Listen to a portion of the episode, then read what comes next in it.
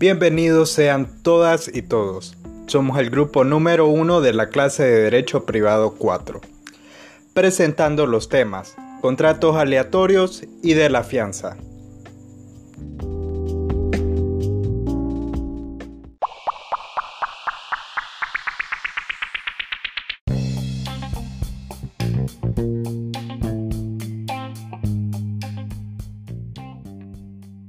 Saludo muy especial para todos nuestros oyentes. Mi nombre es Karen Sorto y el primer tema que abordaremos son los contratos aleatorios. El contrato aleatorio es cuando una de las partes o ambas recíprocamente se obligan a dar o hacer alguna cosa en equivalencia de lo que la otra parte ha de dar o hacer para el caso de un acontecimiento incierto o que ha de ocurrir en tiempo indeterminado. Es importante subrayar la clasificación que tienen estos contratos. Primeramente, el contrato de seguro.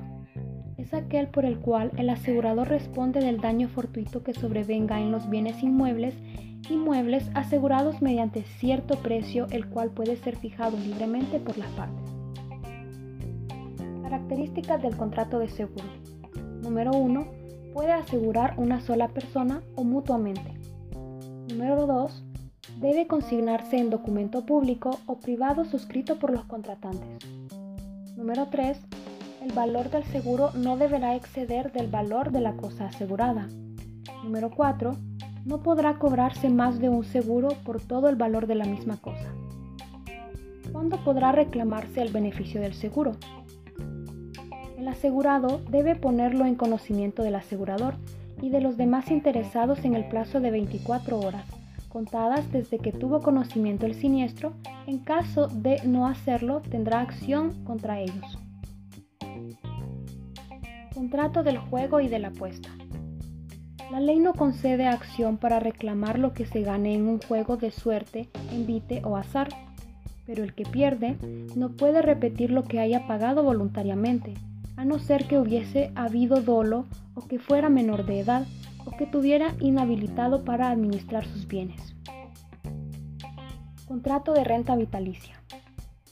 Constitución de renta vitalicia es un contrato aleatorio en que una persona se obliga a título oneroso a pagar a otra una renta o pensión periódica durante la vida de cualquiera de esas dos personas o de un tercero. ¿Cuáles son las características de la renta vitalicia? Número 1. Se podrá constituir a favor de dos o más personas. Número 2. Se conserva el derecho de acrecer. Número 3. La persona que goce de la renta vitalicia deberá existir al tiempo del contrato. Número 4. La pensión no podrá ser sino en dinero. Número 5. Los contratantes tienen libertad para establecer la pensión que quieran. Número 6. El contrato de renta vitalicia deberá otorgarse por escritura pública. Número 7. La renta vitalicia no se extingue por prescripción alguna, salvo que haya dejado de percibir y demandarse por más de 20 años continuos. ¿Cuándo es nulo el contrato de renta vitalicia? La ley nos dice que sucede si antes de perfeccionar se muere la persona de cuya existencia depende la duración de la renta, o al tiempo del contrato adolecía de una enfermedad que le haya causado la muerte dentro de los 30 días subsiguientes.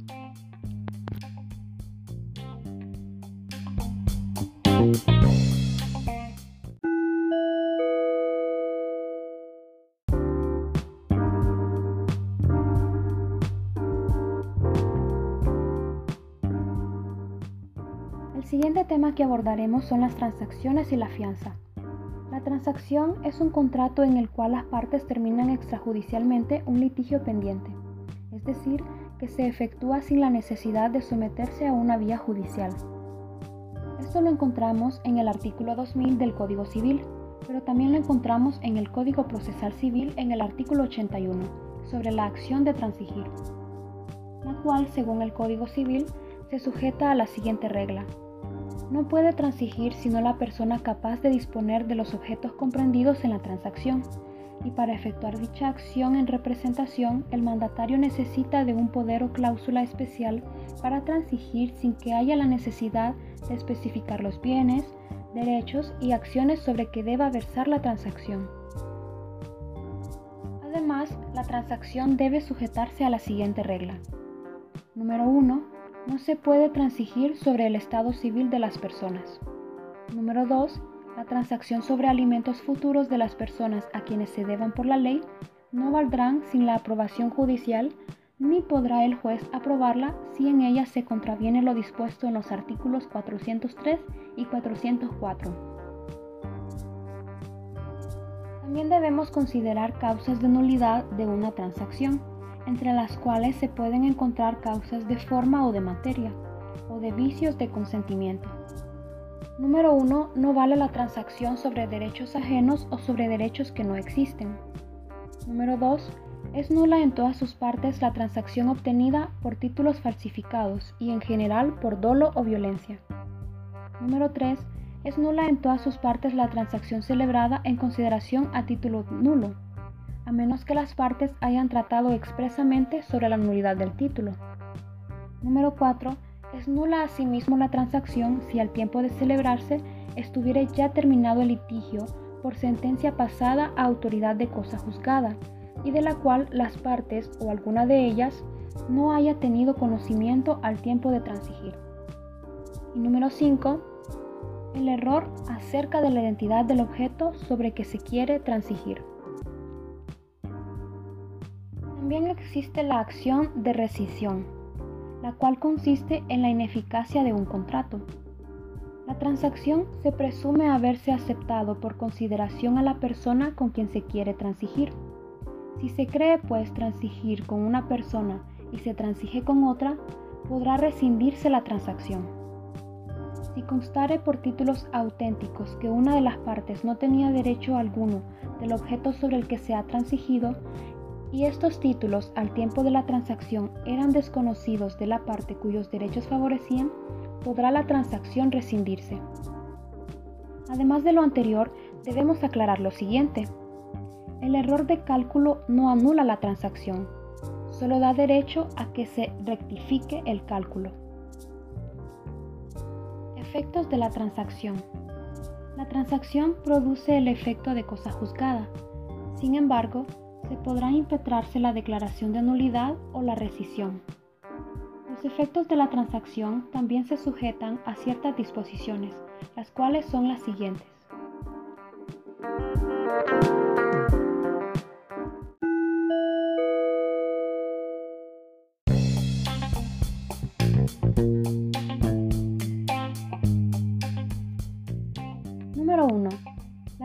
No surte efecto sino entre los contratantes.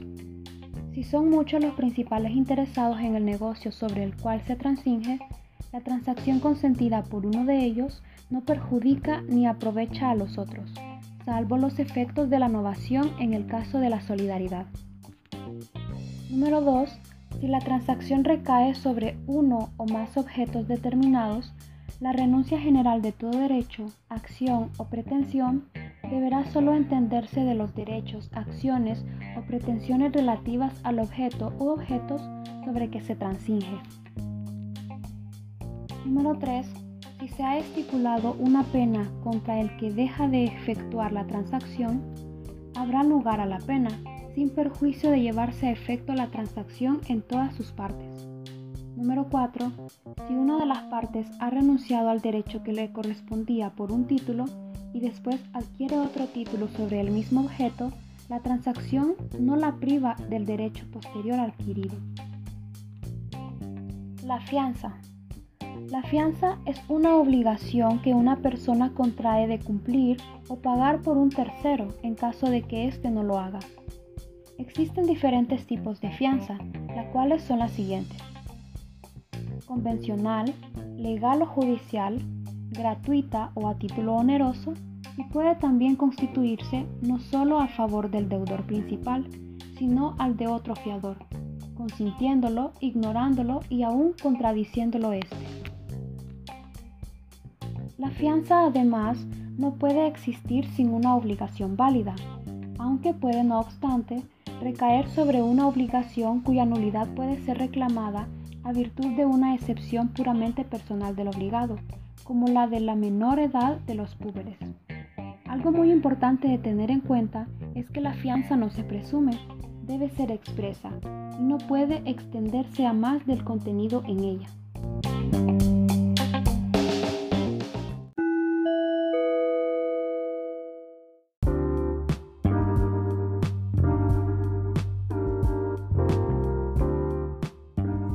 Bueno, continuamos con nuestra participación. Mi nombre es Eber Rodríguez y ahora continuamos con el capítulo 2 de los efectos de la fianza, efectos de la fianza entre fiador y acreedor. Artículo 2029. El fiador no puede hacerse obligado a pagar al acreedor sin hacerse antes excusión de todos los bienes del deudor. Artículo 2030. La excusión no tendrá lugar en los siguientes casos. Número 1. El fiador haya renunciado expresamente a ella. Número 2. Se haya obligado solidariamente con el deudor. Número 3. En caso de concurso del deudor o si éste se encuentra en quiebra. Número 4. Cuando el fiador no pueda ser demandado dentro del territorio hondureño. Artículo 2031. Para que el fiador pueda hacerse uso del beneficio de exclusión, deberá de, número 1, oponerlo al acreedor luego que el acreedor le requiera para el pago y señalar los bienes del deudor. Estos deberán ser suficientes para cubrir el importe de la deuda. Número 2. El acreedor negligentemente en la exclusión es responsable hasta donde ellos alcancen de la insolvencia del deudor por aquel descuido. Número 3. El beneficio de excusión prevalecerá sin importar que se dé sentencia contra el acreedor y el fiador. Ahora continuamos con los efectos de la fianza entre el deudor y el fiador. El fiador que paga por el deudor debe indemnizar la cantidad total de la deuda los intereses legales que se produjeron desde que se haya hecho saber el pago al deudor, los gastos ocasionados al fiador, los daños y perjuicios cuando procedan. El fiador puede proceder contra el deudor principal aún antes de haber pagado cuando se ve demandado judicialmente por el pago. Cuando se encuentre en quiebra, concurso o insolvencia. El deudor ha sido obligado a relevarle de la fianza y el plazo ya se venció. La deuda ha llegado a hacerse exigible por haberse cumplido el plazo. Después de cinco años, cuando la obligación principal no tiene término fijo para su vencimiento. Ahora continuamos con el efecto de la fianza entre los cofiadores. Cuando sea dos o más fiadores de un mismo deudor y por una misma deuda, quien la haya pagado podrá reclamar cada uno de los otros la parte proporcionalmente que le corresponda confiscar. El subfiador, en caso de insolvencia del fiador, queda responsable a los cofiadores con las mismas condiciones que adquirió el fiador. Ahora continuamos con la extinción de la fianza. La obligación del fiador se extingue al mismo tiempo que la obligación del deudor, por las mismas causas que las demás obligaciones. La confusión cuando se hereda al otro no extingue la obligación del subfiador. Cuando el acreedor acepte voluntariamente un inmueble por concepto de pago de deuda, si los pierde por evicción, el fiador queda libre del pago de la deuda. Ahora continuamos y finalizamos con de la fianza legal y judicial. El obligado a dar fianza y no tenga capacidad para obligarse y no cuente con los bienes suficientes para responder de la obligación, se le admitirá una prenda o hipoteca suficiente para cubrir su obligación. El fiador judicial no puede pedir la excusión de los bienes del deudor principal.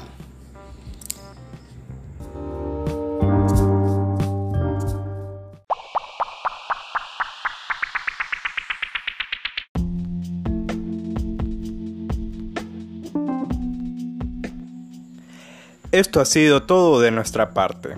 Agradecemos enormemente su atención. Hasta la próxima.